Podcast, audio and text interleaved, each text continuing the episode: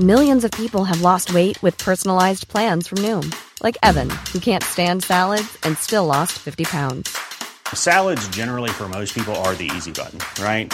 For me, that wasn't an option. I never really was a salad guy. That's just not who I am. But Noom worked for me. Get your personalized plan today at Noom.com. Real Noom user compensated to provide their story. In four weeks, the typical Noom user can expect to lose one to two pounds per week. Individual results may vary.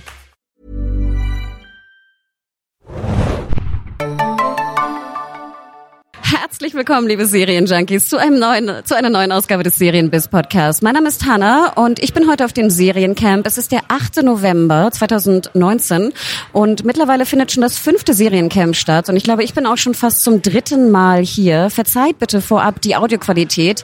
Ich sitze mit äh, einem verehrten anderen Journalisten hier mitten in einem sehr, sehr lauten Raum, aber ich glaube, das könnt ihr uns verzeihen, denn wir reden heute über Empire Oktoberfest, über Bibi und Tina also glaubt mir, es wird witzig. Aber vorab, bitte stell dich doch einmal selber vor. Wer bist du? Ich muss, wir haben heute mit, mit der Backup-Aufzeichnung, deswegen müssen wir hier mit tausend Mikrofonen arbeiten. Ähm, mein Name ist Dominik Hammes. Äh, man kennt mich eventuell von der Mediencrew, von Radio Nukular, Anytime Late Night, Binge Boys oder Club 19. Wenn ihr keine Podcasts hört, dann hört ihr das ja auch nicht, deswegen kennt ihr mich auf gar keinen Fall. Ähm, ich hoffe, ich störe nicht in dem Podcast und äh, das klappt ja alles gut. Wir sind hier heute beide, deswegen, wir müssen uns wirklich ab, abwechseln, weil unser Backup-Mikrofon müssen wir hin und her geben. Das ist ein Raum voll mit Leuten, die eigentlich viel wichtiger sind als wir. Es ist überall Hall. Und äh, es ist, sieht sehr albern aus, was wir hier gerade tun, aber wir werden das irgendwie hinkriegen, dass es okay klingt. Ich bin mir sicher. Bitteschön. Und ich muss sogar mein, äh, mein Mikro abgeben, was sehr ungewohnt ist für mich, weil normalerweise gebe ich das nicht her. Also nur Dominik darf das Mikro Du halten. hältst aber auch gleichzeitig eins meiner Mikros. Es ist äh, alles sehr fair hier. Und auch nochmal zur Erinnerung, wer sich daran erinnert, dass ich ja neulich auch bei den Rocket Beans war, bei den Filmfights, hatte ich ja auch äh, jemand sehr Nettes neben mir sitzen. Und wir beide waren ganz, ganz entspannt bei den Filmfights und haben relativ, sag ich mal, ruhig gebettelt. Und das war natürlich auch der liebe Dominik. Und ich fand es auch ganz süß. Viele Kommentare haben ja auch geschrieben, dass es so ein bisschen wie die deutsche Podcast-World ist, die sich da irgendwie trifft.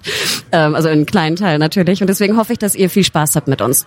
Aber jetzt sollen wir vor, äh, sollen wir loslegen. Und zwar gestern fand das sehr bekannte Work in Progress statt. Und zwar wird dort vorgestellt, werden vier Projekte vorgestellt, die sich gerade in der Produktion befinden in Deutschland. Moderiert von Thomas Lückerath, Chefredakteur von DWDL. Äh, sehr sympathisch, sehr interessant. Die jeweiligen Projekte aber werden nur 15 Minuten vorgestellt. Und ich muss anfangen. Wir haben einen ersten Ausschnitt, nämlich die erste Szene von Bibi und Tina gesehen. Und ich muss damit anfangen, weil ich äh, damit gar nicht gerechnet hatte. Serienjunkies da draußen werden sich erinnern, dass Bibi und Tina ja derweil von Amazon Prime Video in Auftrag gegeben wurde. Ist natürlich eine riesige IP. Ich glaube, keiner, der irgendwie mal ins Kino geht, hat verpasst, dass Bibi und Tina ein Riesenerfolg in Deutschland war. Wir haben noch gehört, insgesamt sechs Millionen Besucher über vier Filme. Eine Serie ist jetzt also in der Mache und äh, die Produzentin äh, war auch vor Ort. Äh, ich suche gerade noch parallel sozusagen ihren Namen. Ich glaube, ich finde ihn vielleicht, sonst reiche ich ihn gleich nach. Jedenfalls, Bibi und Tina, erste Szene. Lieber Dominik, was hast du da gesehen? Was haben wir da gesehen für eine Szene und wie hast du es gefunden? Was haben wir da gesehen? Wir haben gesehen, wie die neu gecasteten Bibi und Tina äh, auf einem Tandem ähm, im Bauernhof eingefahren sind und dabei ein Lied gesungen haben. Und hinterher wurde mir mitgeteilt, ich hätte dieses Lied auch kennen müssen.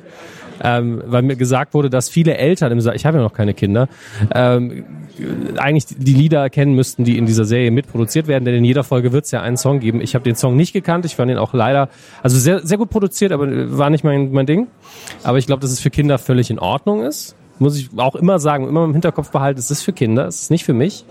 Ähm, und dann stand da leider Gottes auch dieser Aushilfs-Cowboy in dieser Klischee-Pose ähm, mit einem Wasserschlauch und äh, ich musste mir jeden Witz verkneifen, den ich je hätte machen können, seit ich 13 bin, äh, aber ich werde sie mir auch weiterhin verkneifen. Es war leider sehr kitschig, aber bewusst kitschig, muss man auch sagen. Die wissen, was sie da tun und nüchtern betrachtet haben sie, glaube ich, auch alles richtig gemacht. Wie siehst du das? Also was ich interessant fand, du hast absolut recht, der Aushilfs-Cowboy ist natürlich so der Love Interest und es war ein junger, würde ich sagen, Fabian Harloff. Ich weiß nicht, ob ältere Zuhörer bei euch euch erinnern, das sah wirklich aus wie Fabian Harloff in Jung, der mit so, einem so einem Strohhut und noch hatte er noch so ein, er hatte noch so ein Grashalm im Mund, genau, und so eine sehr hochgezogene Hose und spritzte dann mit seinem Gartenschlauch umher.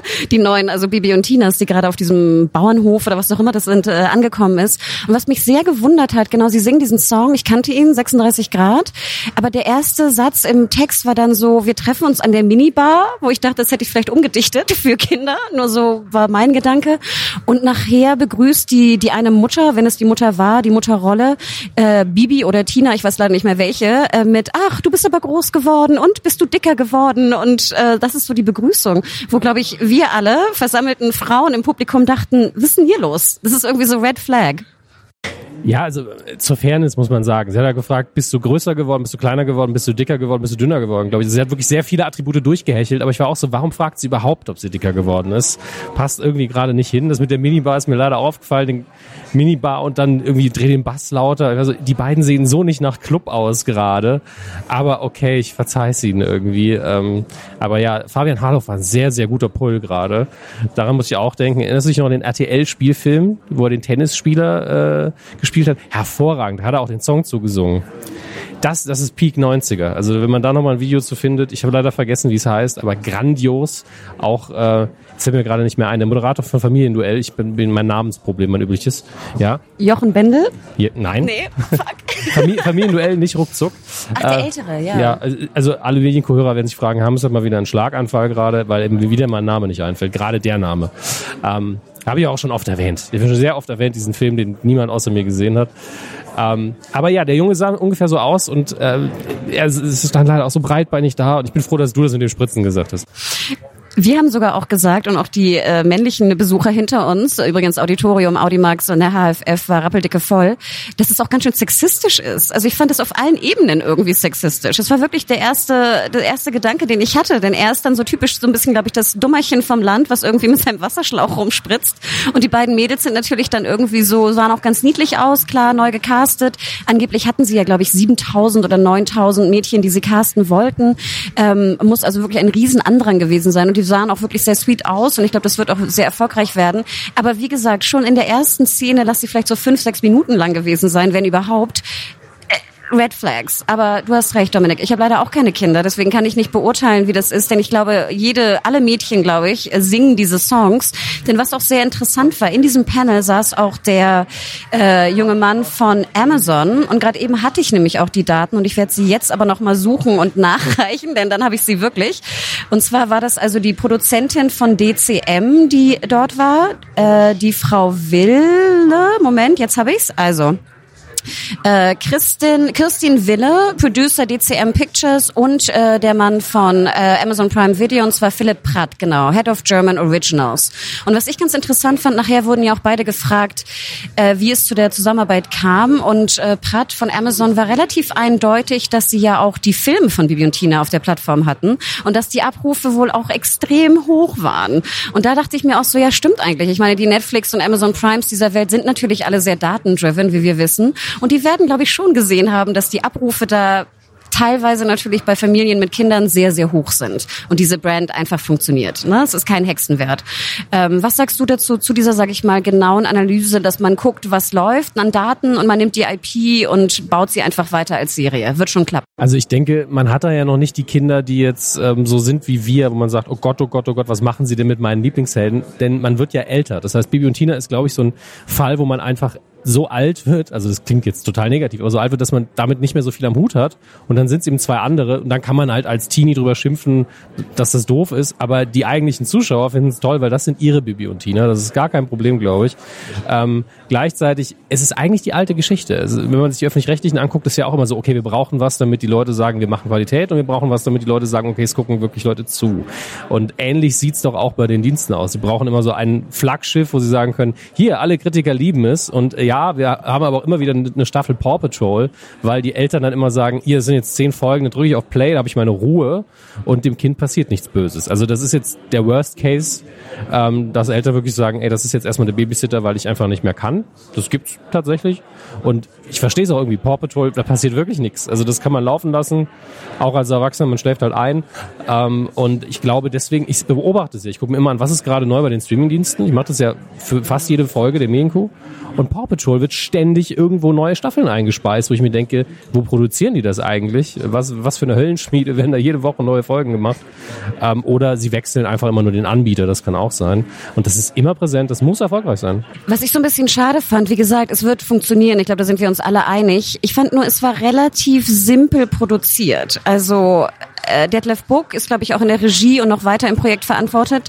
Aber es war sehr, sehr simpel produziert. Also von der Lips, also Lippensynchronität äh, null, würde ich behaupten. Äh, der Schnitt fand ich war unterirdisch. Die Kameraeinstellungen, die Lichtverhältnisse. Also es war wirklich, fand ich, sehr sehr simpel produziert, was wie du auch sagst oder andeutest, natürlich kein Problem ist bei Kinderserien.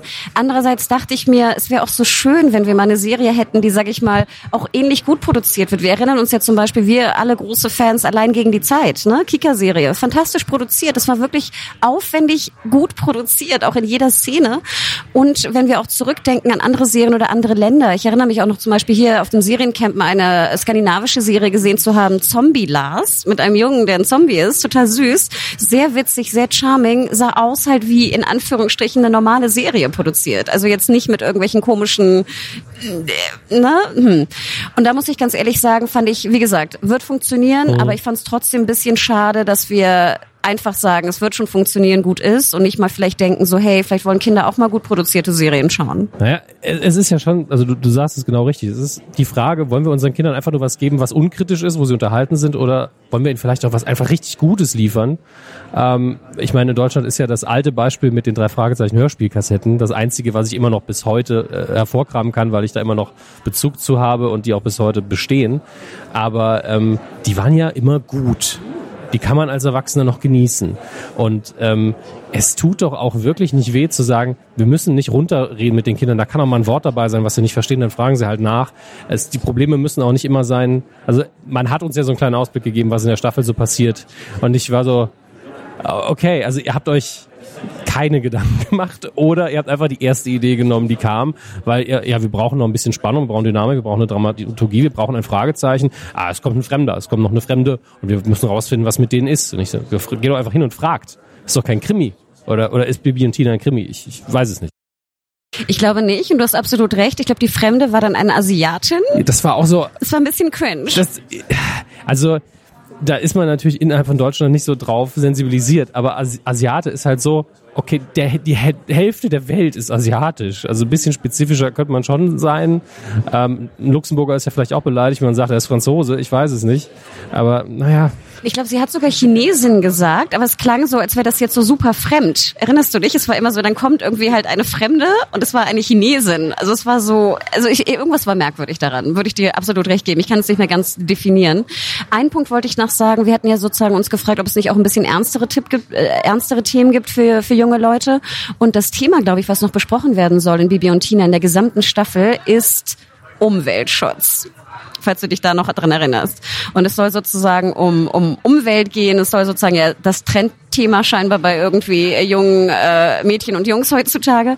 Und da muss ich auch ganz ehrlich sagen, ich habe Angst. Ich habe ein bisschen Angst, wie das umgesetzt wird. Und es tut mir leid, es kann wirklich ganz fantastisch werden. Wir wissen ja nichts, aber ähm, es macht mir doch ein bisschen Sorge. Und ich glaube, man hörte, man merkte so im Publikum, dass alle sich so ein bisschen dachten, oh je, jetzt geht's auch noch in das Thema. Ja, weil das Thema einfach aktuell kein, ach, machen wir mal was Gutes für die Menschen, sondern einfach ein sehr brandheißes Thema ist, das richtig ernst ist.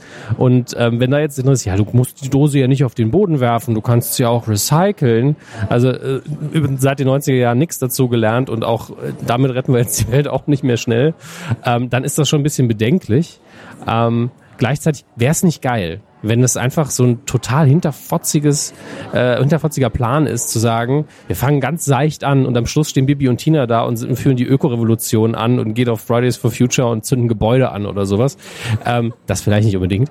Aber wäre natürlich schön, wenn, wenn der Spannungsbogen eigentlich ist, wir fangen an mit dem Klischee, wie es genau die Filme waren, relativ oberflächliche, märchenhafte Geschichten und dann machen wir es aber am Schluss richtig ernst. Es wird nicht passieren, aber ich möchte an der Stelle sagen, ich halte es für eine gute Idee. Und dann wird neben der Farm Atomkraftwerk gebaut oder so. Oh Nein, aber du hast schon recht. Also es wäre, man kann viel draus machen und ich finde ja potenziell auch löblich mal äh, eine Kinderserie in diese Work-in-Progress-Reihe mit reinzutun. Auf jeden Fall. Denn wir ja. dürfen nicht vergessen, auch die Streamer wollen natürlich Kinderinhalte präsentieren, weil sie genau wissen, du, wie du schon sagtest, du setzt dein Kind davor, das will weiter Paw Patrol gucken, kann ja auch 77 Mal dieselbe Folge schauen, stört ja auch eigentlich keine Kinder. Ähm, und wenn du dann natürlich äh, Amazon Prime Video oder Netflix kündigen solltest, ist natürlich zu Hause die Schreierei groß. Ne? Also das wissen wir alle, dass Kinderinhalte sehr, sehr wichtig sind. Genug zu Bibi und Tina. Wir kommen zum nächsten Projekt. Und es war auch noch in der ersten äh, Hälfte. Und zwar geht es um eine neue Adaption von Freud. Die Serie heißt auch Freud. Und es ist, glaube ich, so ein bisschen eigentlich auch ein neuer Trend, den wir natürlich erleben am Serienhimmel Co-Produktionen. Und wir hatten schon alle Varianten von Co-Produktionen. Ich muss aber ganz ehrlich sagen, ich habe irgendwann den Überblick verloren bei Freud, wer jetzt alles da mit drin steckt. Ich versuche gerade mal das Panel äh, nochmal zu rekonstruieren. Wir hatten Katharina Schenk, Head of Fiction Department ORF. Sehr charming übrigens, habe sehr gelacht ja. über ihre Jokes. Äh, dann hatten wir Heinrich Armbrosch, wenn ich es richtig lese, CEO und Co-Owner von Sattelfilm. Kai Finke, Director Acquisitions and Co-Productions Dach Netflix und äh, Moritz Polter, Executive Producer International TV-Serie Bavaria Fiction. Große Klammer dazu hatten wir auch bereits im Serienbiss zu Das Boot, auch der Produzent mhm. davon, sehr sympathisch. Und ich glaube, wenn ich es richtig gehört habe, waren ja noch andere Co-Produzenten mit an Bord, die ich jetzt, glaube ich, gar nicht mehr auseinanderhalten kann. Aber es glaubt mir, es waren noch mehr als ORF, Sattelfilm, äh, Netflix. Ich glaube, Beta-Film war, glaube ich, noch drin für den, nee, ZDF Enterprises, glaube ich, für den internationalen Verkauf. Also wie gesagt, da waren noch jede Menge andere, die wir jetzt gar nicht mehr äh, äh, wiederherstellen können. Wir haben aber auch einen Trailer gesehen. Und Dominik, was haben wir da gesehen für einen Trailer? ähm, es war ein sehr aufwendiger Trailer. Er war bombastisch. Ich habe, äh, in dem, was ich alleine aufgezeichnet habe, auch schon gesagt, dass einfach Netflix liegt der Eier auf dem Tisch und sagt, hallo, Bilder. Hallo Bilder. Ähm, und gleichzeitig inhaltlich muss man sagen, durchaus ein bisschen surreal. Man hat ein bisschen mit Träumen gespielt dabei, ohne es dem Zuschauer natürlich von Anfang an zu sagen. Deswegen musste man sich da erstmal reinfinden. Also es ist schon ein Trailer, den man sieht und sagt, okay, ich hab, bin beeindruckt auf jeden Fall. Ich weiß noch nicht, wo die Reise hingeht. Man ist so zwischen, könnte trivial überproduziert ähm, und völlig prätentiös sein. Das ist immer meine Angst bei sowas, wenn man den Hauptwert darauf legt zu sagen, ey, so sieht's aus, ist geil, oder? Ähm, dann denke ich mir immer, ja, okay, das habe ich gesehen, aber ich weiß nicht, worum es geht, außer dass es eine, im weitesten Sinne ein Biopic über Sigmund Freud sein soll. Es hieß auch so, es ist vielleicht kein richtig normales und vielleicht ist es auch ein bisschen fiktionalisiert. Mal gucken. Und äh, bei Biopics habe ich dann immer schon so ein Gefühl, es ist ja nie ist ja keine Doku. Also das kann ja gar nicht so sein. Und wenn man sich dann noch weiter rauslehnt und die Figur noch mal so ein bisschen mystifiziert, dann habe ich immer schon ein bisschen Angst, vor allen Dingen, wenn die Bilder dann irgendwie im Hauptverkaufsmerkmal sein sollen. Aber ich habe ganz schnell ein unwohles Gefühl. Es kann die beste Serie der Welt sein. Ich weiß es nicht. Du hast absolut recht. Als ich den Trailer auch sah, hatte ich auch erst Angst und dachte, overproduced, war auch mein erster Gedanke. Genau wie du gesagt hast, überproduziert. Ich hatte so wilde Erinnerungen an M. Ich fand, es war auch ja so ein, ne, wir haben letztes Jahr auch gesehen, äh, M, auch äh, österreichisch, natürlich hochproduziert von Schalko, äh, bombastische Bilder. Aber dann finde ich ja auch oft, du hast so krasse Bilder und dann ver vergisst man manchmal so ein bisschen die Story. Story darunter, weil man so geblendet ist und manchmal auch so ein bisschen selbstverliebt in seine eigenen Bilder, dass man dann vielleicht so ein bisschen den Plot aus der Acht lässt. Kann passieren.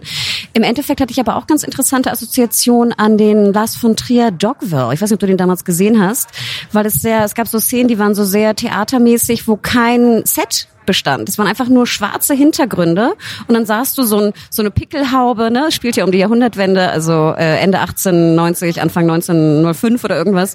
Und du sahst dann halt so einen Soldaten, der so kämpft mit jemandem und im Hintergrund war nur schwarz. Es gab kein Set. Und das ist für mich immer so ein bisschen klassisch äh, Dogville. Fand ich ganz interessant. Du hast erwähnt, wir sehen so Seancen, ne? wir sehen, glaube ich, Freud, der mit einer Uhr versucht, jemanden zu hypnotisieren. Dazu hören wir so Tick-Tack, Tick-Tack als äh, Soundtrack äh, über den Trailer gelegt. Es war sehr konfus. Was ich ganz interessant fand, war nachher, als die Produzenten erzählten, sie wollten auch mal den jungen Freud darstellen. Das fand ich ganz sympathisch, weil es stimmt ja irgendwie, dass wir immer so den alten, bärtigen Freud irgendwie sehen. Ähm, und da muss ich sagen, finde ich ganz gut. Der Schauspieler, ich habe den Namen jetzt vergessen, fand ich auch ganz interessant, der den Hauptdarsteller spielt. Und noch zuletzt, die Regie wird Marvin Krenn führen, auch immer ganz interessant. Ja, ich muss noch eins äh, anführen. Ich hatte gestern Abend auch noch diverse Gespräche, auch mit Leuten, die die erste Folge schon gesehen haben. Und das Interessante fand ich, darf natürlich nicht verraten, wer das war, ähm, aber die Resonanz war durchaus positiv. Dass es natürlich sehr, sehr wild ist, so, keine Frage. Dass es aber auch sehr interessant ist. Und ich glaube, da scheiden sich ja auch so ein bisschen immer die, die Serienmeinungen. Manchmal bin ich ja auch ganz happy, wenn es nicht perfekt ist. Hauptsache zeigt mir was Neues ne, in unserer Welt, wo wir irgendwie 100 Piloten sehen im Jahr. Das muss jetzt nicht ihr Mainstream-Geschmack sein. Und ich kann auch verstehen, wenn Leute 20 Serien im Jahr sagen, wollen sie halt eine gute Serie sehen, die ne, alles, wo alles rund ist, denen das jetzt nicht so bedeutsam ist. Aber ich könnte mir auch vorstellen, dass das so ein bisschen auch eine Geschmackssache ist und sich die Geister da so ein bisschen scheiden werden. Ich freue mich auf Freude, ehrlich gesagt. Ja, ich werde es mir auf jeden Fall angucken, weil es ist, das hat der Trailer geleistet. Man ist so, ich, okay, ich will das sehen ich will zumindest wissen, wie es gemacht ist, wie die Umsetzung ist. Was mich ein bisschen gestört hat, war nur so, wir, wir wollten einen sexy Sigmund-Freund, da war ich so, unabhängig davon, ob die Darstellung jetzt wirklich sexy ist, ob der Darsteller sexy ist, weil klar, die auch einen geilen Vollbart, das ist ja auch gerade schön im Trend, aber ähm, geht es wirklich darum, ob Sigmund Freud sexy ist? Ich meine, klar, Sex ist ja immer ein Thema bei ihm, aber... Natürlich geht es darum, Dominik. okay, okay. Vielleicht bin ich aber die falsche Zielgruppe in dem Moment. Ähm, aber ich fand das so ein bisschen abwertend dem Potenzial der Geschichte gegenüber. Aber wie, wie wir hatten gestern sehr viele Gespräche, wir zwei, und ich bemängle immer Dinge, die bei Frauen immer der Fall sind, aber das ändert nichts daran, dass es in beiden Fällen doof ist. Das muss man auch mal dazu sagen. Aber ja, Frauen haben es da immer viel schwerer. Frauen müssen irgendwie, mussten zumindest immer sexy sein, egal was für eine Rolle das ist. Hat auch keiner verstanden, warum das so war. Also ich bin froh, dass es ein sexy Sigmund Freud okay. ist und ein junger Sigmund Freud. Und ich bin auch ganz äh, happy, dass es jetzt mal irgendwie in eine, in eine andere Richtung geht. Und ich gebe dir recht, ich möchte auch sehen, was da passiert. Wir müssen sagen, es wird 2020 äh, beim ORF zuerst laufen und dann sozusagen in der Vermarktung irgendwann zu Netflix kommen. Gerade in diesen Co-Produktions... Äh, Verträgen ja immer, sage ich mal, ein bisschen verwirrend. Ähm, aber also auch wir in Deutschland werden es bei Netflix dann zeitnah sehen mit der Ersterstrahlung äh, bei den österreichischen Nachbarn. Oder? Hast du noch was zu sagen dazu? Ich hatte es so in Erinnerung, dass sie zuerst im ORF alles zeigen und dann kriegen wir es auf einen Schlag auf Netflix, mhm. wenn es okay. vorbei ist. Ja. So hatte ich in Erinnerung. Mhm weil die es auch bingen, wegbingen wollten und äh, ja, ist völlig okay. Man kann auch ruhig mal zwei Wochen warten, weil so viele mhm. Folgen wird das Ding, glaube ich, nicht haben. Also und ganz ehrlich, ich will auch nicht warten bei Netflix. Irgendwie. Nur auf Better Call Saul. Ja, nicht meine Welt. Ich bin nie in Breaking Bad reingefunden, deswegen nie Better Call Saul geguckt. Du darfst eigentlich gar nicht beim Serienbiz-Podcast sein. Ich gucke sehr viel Zeug, was ihr nicht guckt. Das darf man auch nicht vergessen. Die Welt ist groß. Ich gucke sehr viel Schrott. Den muss auch jemand gucken. Ähm, aber ich gucke in die meisten Sachen rein. Ich habe Breaking Bad nach halt abgebrochen, weil ich es nicht toll fand. Ähm, das heißt nicht, dass die Serie schlecht ist. Mein Geschmack ist sehr speziell. Coolio. Kommen wir zum nächsten Thema. Und zwar war das, glaube ich, das Projekt, was am wenigsten fortgeschritten ist. So muss man es, glaube ich, fast äh, final auch bezeichnen. Und zwar eine neue Serie von Magenta TV. Wir erinnern uns, auch Magenta TV hatte ja auch Co-Produktion und ist ja letztes Jahr auch all in gegangen mit einem Werk. Es war auch eine Co-Produktion, äh, Deutsch Le Lounge, was, glaube ich, man insgesamt sagen kann, jetzt nicht so der große Burner war. Es war eine Comedy. Wir haben auch darüber berichtet. Ähm, ja, wir fanden es, glaube ich, auch nicht so witzig und viele andere auch nicht. Ähm, Finde ich aber gut. Sie haben jetzt das nächste Projekt am Start und das nennt sich Wild Republic. Ähm, und sie sind, wie gesagt, noch in der Präproduktion. Äh, sie bauen gerade eine riesige Höhle irgendwo im Studio und werden dann in Südtirol drehen. Und es geht äh, ganz grob gesagt, äh, obwohl sag du doch eigentlich mal, weißt du noch, worum es sich dreht? Es war ein bisschen konfus, weil äh, die Entstehungsgeschichte, glaube ich, ursprünglich auf einen Film ausgerichtet war. Und äh, da ging es um ein Buch, was in dem Büro wohl die Runde gemacht hat. Das hieß ähm, How to Create oder Build Your Own Country und dass man in die Richtung gehen wollte, das fand ich am Anfang mit den Mutbildern, die man uns da gezeigt hat, viel spannender als das, was sie dann für die Serie verkauft haben, was nicht schlimm ist. Also das kann, das eine kann zum anderen führen, aber ich fand, dass die Idee sich eher in Richtung Film eignet. Es gibt Dinge, wo ich einfach der Meinung bin, wenn man das fortsetzt und weiterspinnt, dann wird es irgendwann doof. Ähm, deswegen hat die Serie auch einen leicht anderen Ansatz. Es ging darum, dass ähm, irgendeine zukünftige Gesellschaft, vermute ich, äh, im Rechtssystem eine Option hat, dass man, okay, entweder du gehst in den Knast nach deinem so und so vielen Vergehen vermutlich, vermutlich. Oder du musst diese Wanderung von A nach B durch die Wildnis durchziehen in Begleitung von Polizisten, glaube ich. Und der Ansatz war dann, äh, man sieht sich diese Gruppe von Leuten an, von äh, Straffälligen, die diese Wanderung antreten. Und in der ersten Nacht wird direkt ein Polizist getötet, man weiß nicht welcher. Da haben wir natürlich vom Start weg schön Drama und äh, kann da fortschreiten. Die Mutbilder waren tatsächlich relativ geil, haben sich aber krass voneinander unterschieden, weil manchmal war es so, okay, mystische Wanderung und dann wieder so, wir gründen eine rebellische Gesellschaft. Ich, irgend, auf irgendwas müsst ihr euch einigen. Äh, man kann natürlich auch beides machen. Ähm, sah spannend aus, aber es war einfach es kann noch in tausend Richtungen gehen und aber die waren sehr begeistert von der eigenen Idee. Das hat man gemerkt. Ja, musst du, glaube ich, auch, ja. ne, in so einem Panel. Also ähm, was ich noch dabei fügen möchte, weil ich glaube, es geht auch darum, dass diese jungen Leute, es sind alles junge Leute, die diesen Walk machen. Ne? Ich glaube, alle so zwischen, ich weiß nicht, 16 und Anfang 20 würde ich schätzen. So sahen auch die Mutbilder aus. Äh, wo ich so ein bisschen, oder wir alle, sage ich mal, Frauen, glaube ich, in der Reihe so ein bisschen zurückschreckten, war, dass scheinbar auch eine Frau äh, entführt wird und mitgenommen wird und dann sozusagen von der Gruppe in diese Höhle irgendwie geschleppt wird. Wo ich natürlich immer denke, so, oh, oh, es kann irgendwie auch in alle möglichen Richtungen gehen. Mir wurde am Abend aber nochmal bestätigt, dass auch Mädchen in der Gruppe sind. Also es sind nicht nur Jungs und Boys, die da jetzt die Frau mitnehmen und entführen und was auch immer mit ihr treiben, sondern äh, Frau ist auch dabei und es wird anders werden. Meine Befürchtungen sind nicht da oder sind nicht korrekt, wurde mir zumindest äh, noch gesagt abends. Ähm, und was ich auch ganz interessant fand, ich habe sozusagen den Film nicht gesehen, aber ein, eine Frau sagte neben mir, es würde sie sehr an einen argentinischen Film, glaube ich, erinnern, Momos inhaltlich oder südamerikanischen. Und da muss ich sagen, ich kenne den Film leider nicht. Aber finde ich auch ganz interessant. Im Endeffekt dachte ich auch so anhand der Mutbilder, ich würde es gerne sehen. Aber es dauert halt noch ein bisschen, ne? Also ich denke sozusagen, ich glaube nicht, dass wir äh, 2020 das noch sehen werden, oder? Also sie haben noch nicht gedreht bisher, deswegen ist es 2020 vielleicht Ende des Jahres, aber dann müssten sie quasi morgen anfangen. Februar. Februar fangen Februar fangen sie an. Okay. Wenn sie im Februar anfangen, dann ist das machbar, aber ich, mit Postproduktion, man weiß es nie. Ähm, ich hatte nicht den Eindruck und man muss dazu sagen, es war einfach die Produktion, die noch am weitesten hinten liegt und äh, alle anderen hatten ja Bilder, alle anderen hatten, glaube ich, auch schon ein Datum, zumindest intern weiß man, wann man es zeigen wird. Ähm, aber ich bin auch ganz froh, dass nicht alle auf dem gleichen Stand da waren. Ich finde es schön, mal was zu sehen, wie man darüber spricht, wenn man noch nicht gedreht hat. Und man kann ja dann später schauen, wie hat sich denn verändert? Redet man immer noch genauso darüber? Oder ist es hinterher auf einmal ähm, eine Sci-Fi-Geschichte, äh, wo es um schwul-lesbische Beziehungen geht? Man weiß es ja nicht. Kann sich komplett verändern. Und du hast recht, vielleicht kommen sie ja beim sechsten Mal Seriencamp dann mit der mit der Pilotepisode oder so. Das wäre ja eine schöne runde Geschichte dann. Eins wollte ich noch äh, mit anfügen, fand ich auch ganz interessant. Ähm, Serienjunkies und alle da draußen, ihr wisst ja, Magenta TV eher eine ältere Zielgruppe. Ne? Wir denken an den, sag ich mal, klassischen Telekom-Kunden. Ähm, ich glaube, von uns Jüngeren würde ich da schon fast bezeichnen, sind wir eigentlich fast schon ein bisschen ne, zu jung äh, manchmal. Und da finde ich doch ganz interessant, das würde ich jetzt sagen, die Strategie ist natürlich auch ein jüngeres Publikum da mal anzusprechen sprechen mit äh, Magenta. Denn wie gesagt, also auch die Mutbilder, man zeigt, man zeigt die junge, coole Millennials, die irgendwie nackt ins Wasser springen und irgendwie, keine Ahnung, ne, jung und cool und hip sind und irgendwelche Beanies tragen und irgendwie so ein bisschen. Komm, war doch so. Ja, ähm. ja, aber ich glaube, ich glaube, wenn wir zu sehr darauf eingehen, was wir als cool, jung und hip bezeichnen, dann merkt man sehr schnell, wie alt wir sind. Die haben Beanies getragen und Hackensack gespielt. Das hat man bei mir an der Uni auch schon. Also Nein, aber du weißt, was ich meine. Ja. Ne? Ähm, also man wollte sich da jetzt so ein bisschen verjüngen, verjüngen, nennen wir es so, was äh, Magenta davor hat. Und das finde ich eigentlich immer ganz löblich und äh, hoffen wir, dass es irgendwie auch funktioniert, denn ich finde, es bewies auch Mut. Ich finde, es war eine mutige Geschichte und das finde ich ja immer gut. Es ist auch eine Sache, muss man hervorheben, wenn du Mut sagst, alle anderen kommen ja mit was um die Ecke, was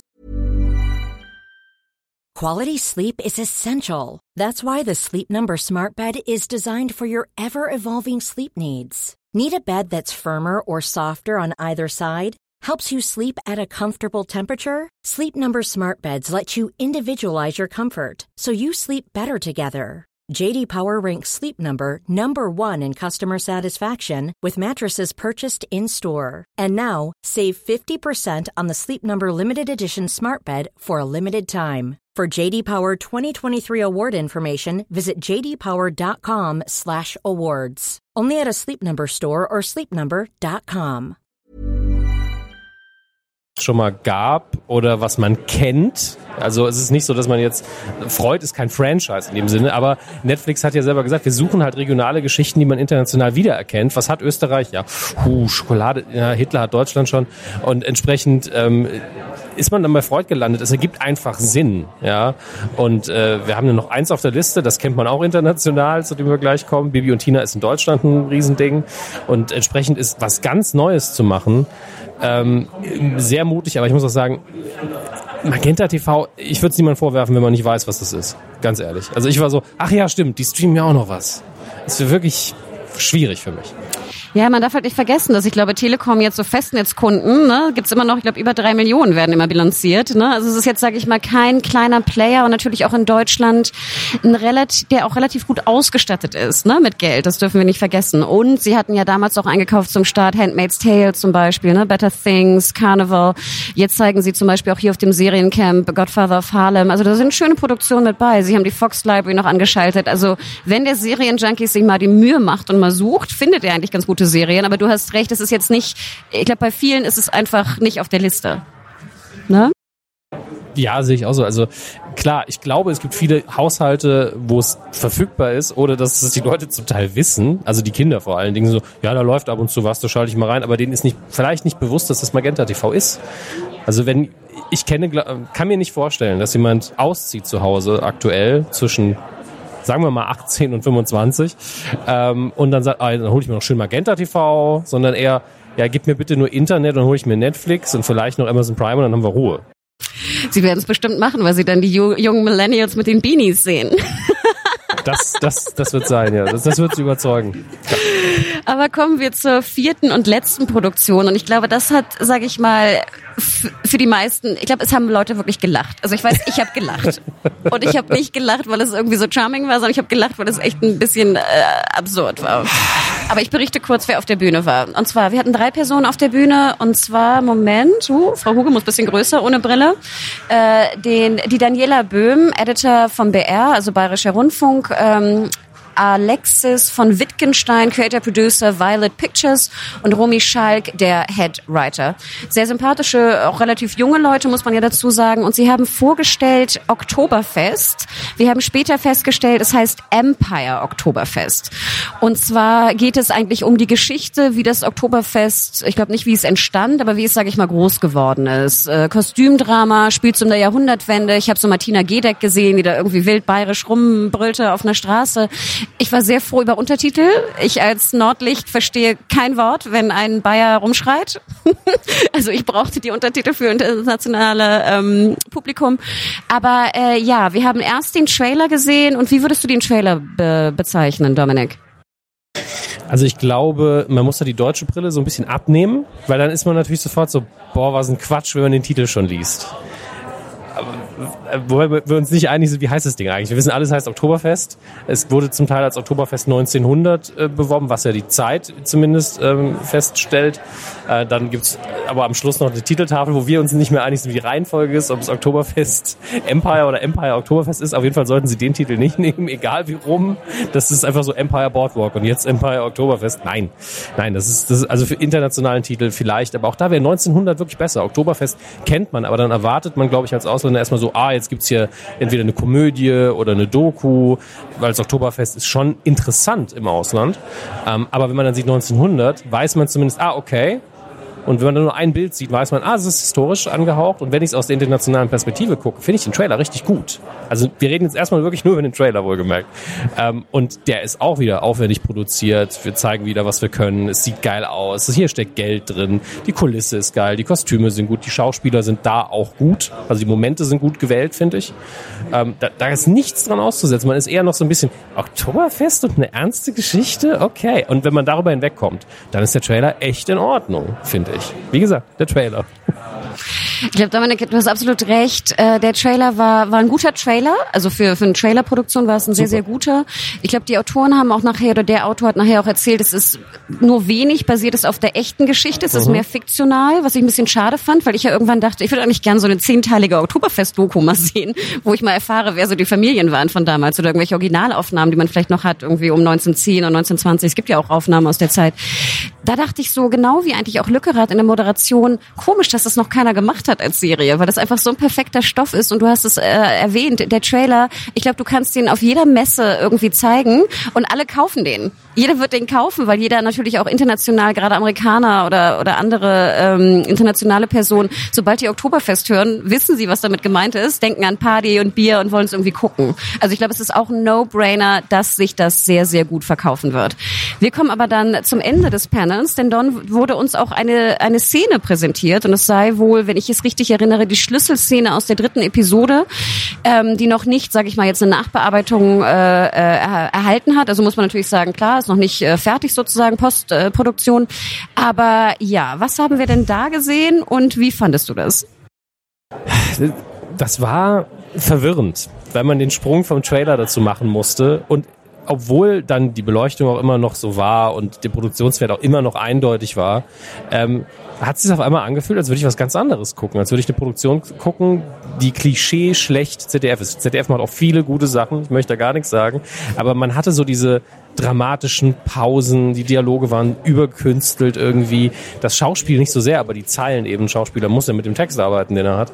Die, äh, das war wirklich alles, was ich im deutschen Fernsehen nicht mag, stilistisch. Ob das jetzt Bildsprache ist, Dialogschreiberei oder sonstige Geschichten, das Pacing, all das war in dieser Szene drin und nur eben angezogen mit so einem, so einem äh, Netflix-Filter quasi. Ähm, und zu sagen, ja, es ist schon hochwertig, aber es ist halt immer noch Derrick. Also, wobei Derrick eigentlich auch seine Berechtigung immer hatte.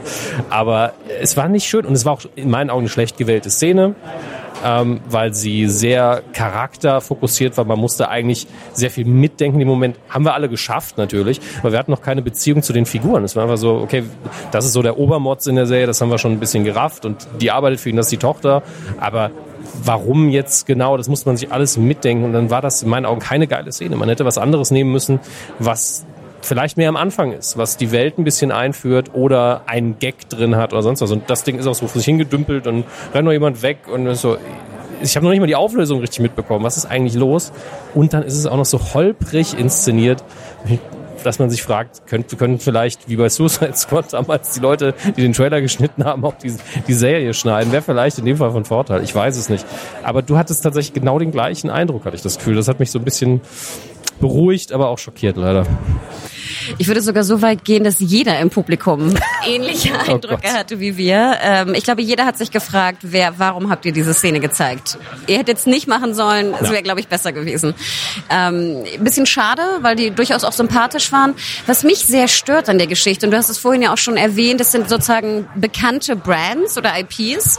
Und was mich sehr stört im öffentlich-rechtlichen Bereich ist, dass man, ich habe das Gefühl, man guckt so, was in welchen Großstädten bekannte Monumente sind oder ähnliches und dann baut man eine Serie drumherum. Und es ist nicht so, dass jemand sagt, hey, ich würde so gerne über das Oktoberfest schreiben, weil es so eine geil spannende, ich habe so eine geil spannende Geschichte, sondern man sagt so, ach, KDW, weißt du, machen wir doch eine Serie über KDW. Und hier wirkt es leider auch so ein bisschen so, finde ich. Und das finde ich immer schade da müsste man eigentlich mal eine Liste aufstellen, was man bitte nicht machen soll, weil bestimmt hat schon jemand gepitcht, so ja, Kölner Dom, wie er gebaut worden ist. Der hat hunderte von Jahren unfertig da rumgestanden und man, das ist kein schönes Bild. Da wollte man, soweit ich mich erinnere, sogar, hat man irgendwann gesagt, wir bauen den gar nicht fertig, die Pilger kommen ja jetzt schon, warum sollen wir den überhaupt fertig bauen? Wenn man das gut macht, ist das sogar sehr witzig. Aber nein, nicht über Staffeln lang sieht, wie dann ein Stein dazukommt oder so ein Mist. Ähm, bin sehr gespannt, wenn man dann äh, irgendwann einfach mal, mal gucken, ob irgendwas für Saarbrücken gepischt wird. Ich muss mir das mal überlegen, ob, ob da mir eine gute Story einfällt äh, über Saarbrücken, was man da machen kann, was da spannend ist. Wahrscheinlich nix. Super. Also schon mal vielen Dank für das Fazit. Äh, wir werden später noch mal im Laufe des Seriencamp noch mal zusammenfinden. Deswegen mhm. so viel erstmal vom ersten Tag Work in Progress. Vielen Dank. Vielen Dank, Dominik. Sehr, sehr gern. Bin gerne zu Gast. Ciao. Herzlich willkommen, liebe Serienjunkies, zu einer neuen Ausgabe des Serienbiz Podcasts. Mein Name ist Hanna und ich bin heute auf dem Seriencamp gemeinsam mit Dominik Hammes von der Medienkuh. Und wir reden heute mit einem neuen Star am Horizont der Serienwelt und zwar mit einem ganz fantastischen Projekt, was hier auf dem Seriencamp laufen wird. Wir werden jetzt einmal kurz auf Englisch switchen und ich werde die Person natürlich fragen, die zwei Personen, die ganz bezaubernden jungen Damen fragen, sich selber vorzustellen. Also seid gespannt. Please tell the audience who you are and what you do. Uh, my name is Julia Ragnarsson, and I play Bea Farkas in the series Blinded. Hi, my name is Fatima uh, Varos. I'm the producer, one of the producers of the show, and I'm so glad to be here with Julia and you. Thank you so much for being here. So, Julia, maybe you can tell us something about what what is the show about? The show overall is about uh, love and greed and money and power and uh, betrayal and um, I play um, a young journalist that works in a newspaper um, uh, agency um, as a uh, economical journalist, and uh, I get the task to start investi- investigating a bank or yeah reports on a on a bank uh, that has a huge success in Stockholm. And um, when she starts investigating it she realizes that there might be something wrong behind this huge success and um, I don't know if I'm supposed to tell the How many spoilers can you? yeah exactly You- Julia, we can, we can tell a bit more. yeah because I think the at the core of the show is uh, is the fact that Julia is torn between. Um, sorry, Bia, the character of the show, the the young journalist is torn between her um, her. Um, She's very ambitious and she wants to do a good job. She's young, she's new at the job, uh, but she's also in love with the the CEO the CEO of the bank. And she is given the task to investigate the bank, who is uh, led by the guy she is in love with. Is it like a bad bank? Because that's what, you know, there's a German show that's called Bad Banks. So, of course, maybe German listeners will think about that. It is a small, private, niched bank, uh, and uh, yes, I would call it a bad bank, but I, I, it depends on who you who you ask. Uh, but yes, um, they obviously they're obviously hiding something uh, from the public, and uh, and my character is pretty sure that something's wrong behind uh, like this uh, shimmer of uh, or you, you know the the huge success and she thinks that maybe it's not as good as it looks. Um and uh yeah is struggling. She kind of wants to leave her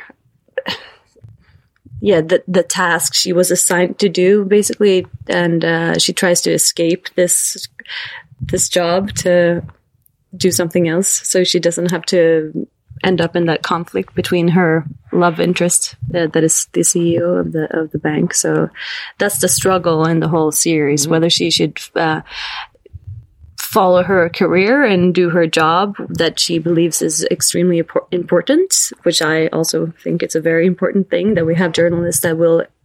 You know, uh, yeah, investigate banks because we we need TV shows. yeah, we need clever people to do that. Um, a normal person like me, I don't understand any of those things, but um, yeah, we should be really happy we have journalists like like that.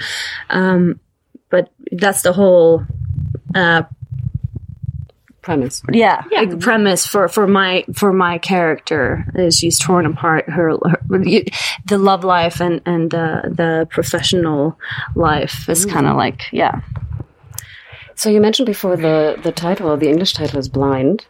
Blinded. blinded, yeah. Why is it called Blinded? Who's blinded? Are you blinded or is the public blinded? Um, Is it the same translation from the Swedish original? Mm, no, it's slightly different. Uh, we have this, I think in English, you can also say you're speed blinded or blinded by the speed. Basically, it's like a term that comes from if you've been uh, driving on a highway f- for a long time and you don't, after five hours, you don't really feel like you're driving that fast. And you can apply that on different situations when you get extremely famous or rich too fast and you kind of like just end up in a, a wheel that keeps on spinning and you don't really realize what you're doing because you're blinded by the speed or the fame or whatever you're experiencing and then maybe you might just hit a wall or you just end up being tangled up in a problematic situation and uh, is that correct That's that's so correct. I couldn't have explained this better myself.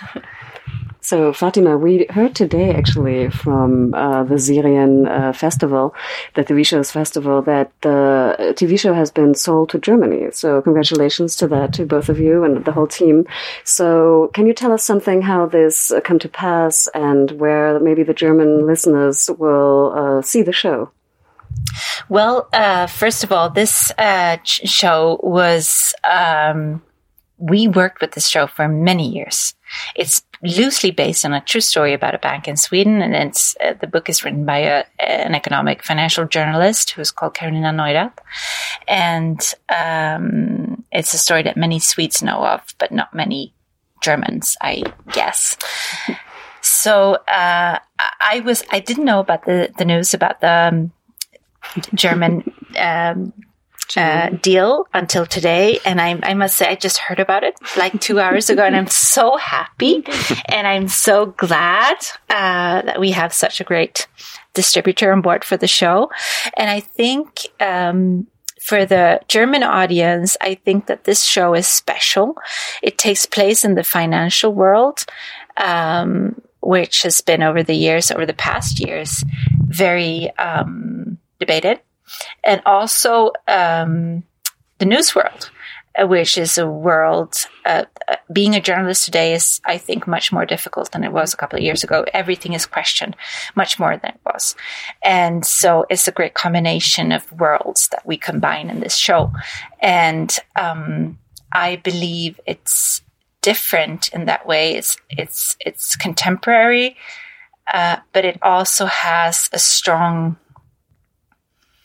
um, human uh, and relatable uh, side to it because the woman who investigates the bank is also in love with the CEO of the bank, and that makes it relatable to much more people than just the ones who would be interested in journalism or the financial world. So I'm I'm I'm so glad you're going to see this in Germany.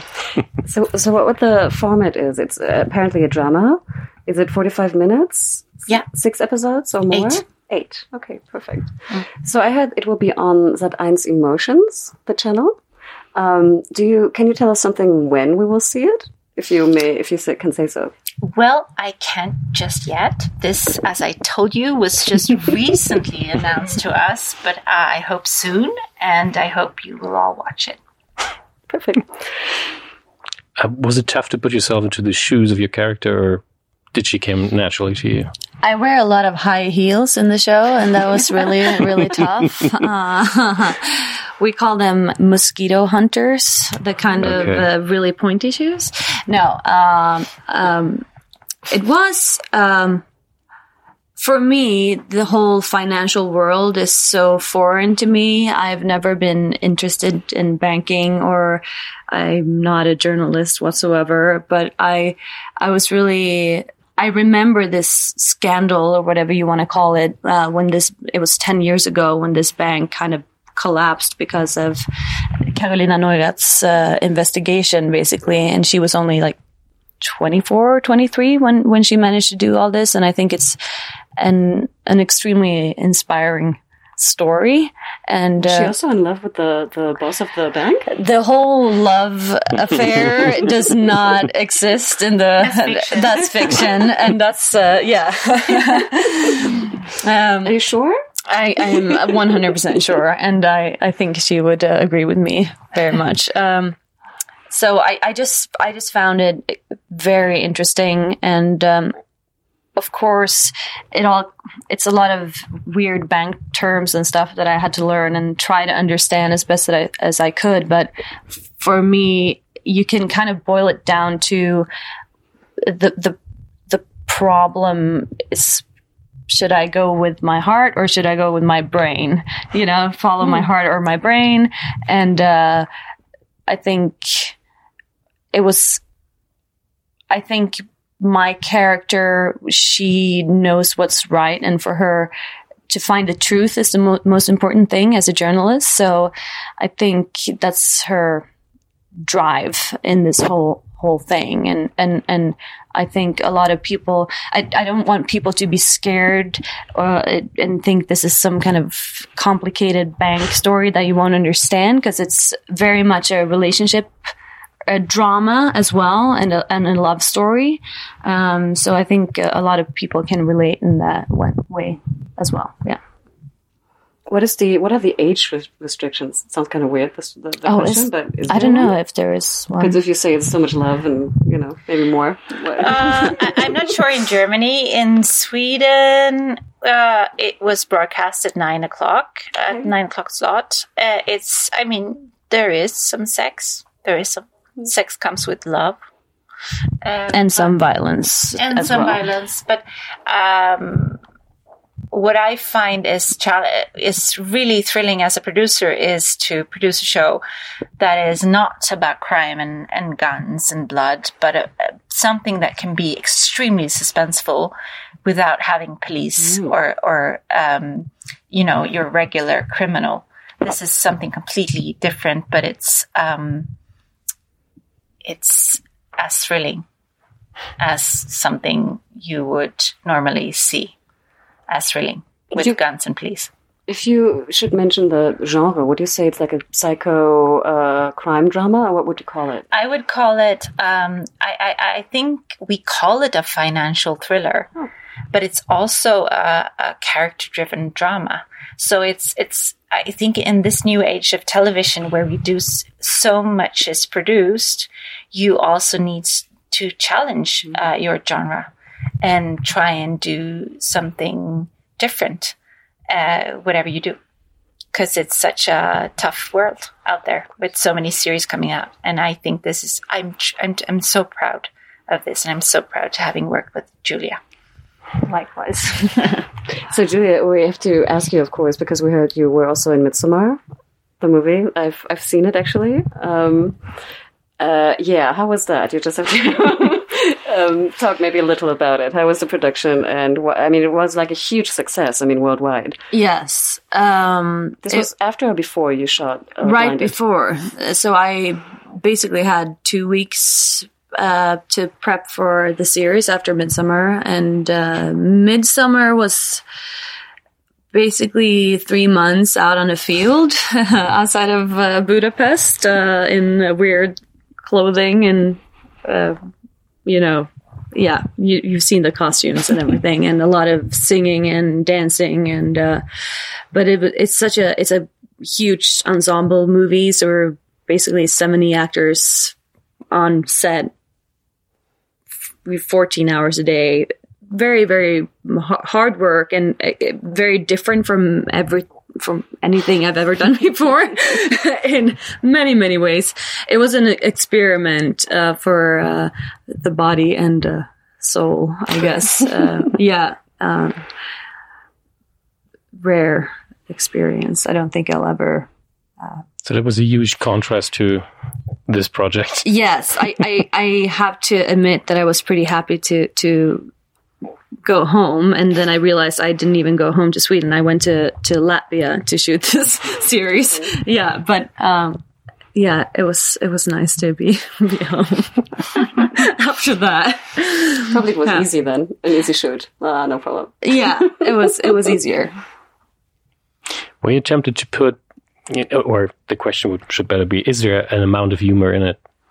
Because I think most stories benefit from a little bit of humor, a little bit of wit, but thrillers often have the tendency to sh- just be bleak. I think uh, our dir- m- should I call him the main director? Yeah. Or- yeah, Jens Jonsson. He is uh, he is very very funny, and uh, usually it's it's almost been a problem when we've been shooting because you can hear him from the monitor just laughing in the takes, and he just lets it roll and just waits. He's waiting for us to do do things because he he I think he should be a a comedy director. Uh, um, and I, for him, it's been important to find those tiny or small glimpses of, of, of comedy, um, that hopefully I think people will, will see that I, there are some scenes in this that I think are ridiculous and extremely funny.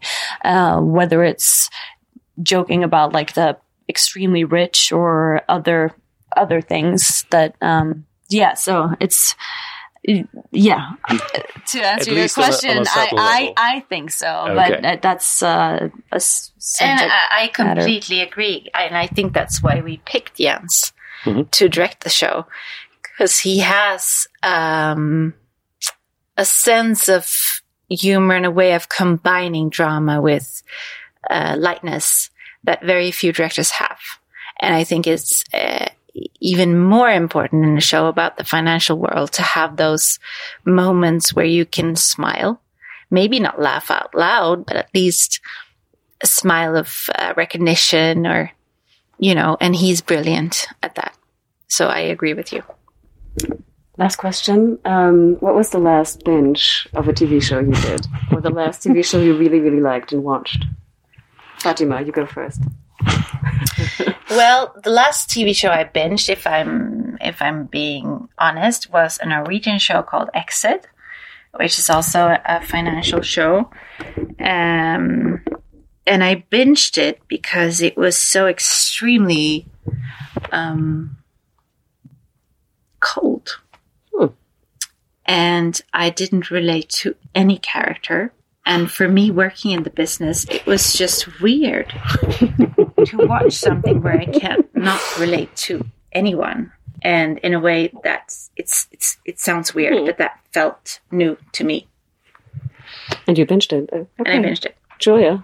Yeah, I'm always late watching it and stuff. So I I just binged uh, Euphoria, which I loved, and uh, it's you know kind of that situation where people are like you have to watch it, blah, blah, blah, and then I won't watch it because yeah.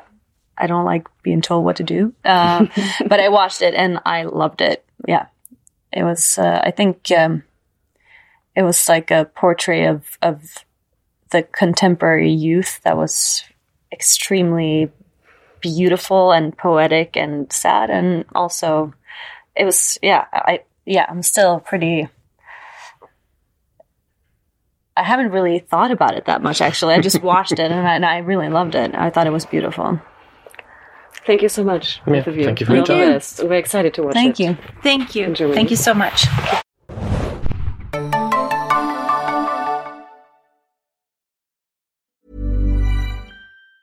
Ever catch yourself eating the same flavorless dinner three days in a row?